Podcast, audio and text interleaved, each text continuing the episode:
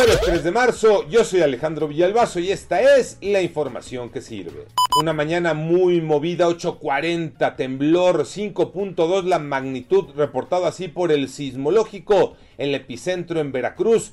Sonó la alerta sísmica. Pepe Toño Morales. Efectivamente, Alejandro, el reporte del gobierno federal fue sin novedad, por lo menos hasta la mañana. Hubo comunicación por parte de la federación con los gobiernos estatales de Veracruz y Oaxaca, dado que el epicentro fue en Isla Veracruz. Por eso hubo comunicación con ambas entidades, porque en Tuxtepec también se sintió fuerte, pero el reporte en términos generales, incluyendo la Ciudad de México, fue sin novedad.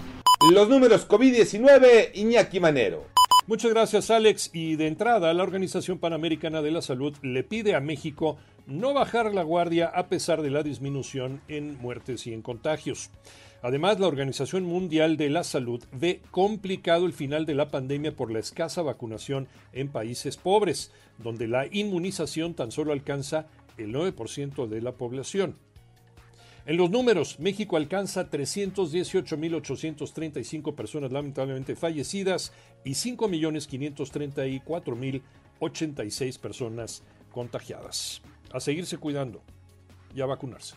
Medio campeonato y la mitad de los equipos ya ha cambiado de entrenador, Tocayo Cervantes. Así es, Tocayo, llegamos ya a la mitad del campeonato de clausura 2022 de la Liga MX. Son siete técnicos los cesados. Los últimos dos Santiago Solari de las Águilas del la América. Deja al equipo en el último lugar de la tabla general y el otro, el español Beñat San José, de la dirección técnica de Mazatlán. A diferencia de ellos, Monterrey anuncia el regreso de Víctor Manuel Bucetich.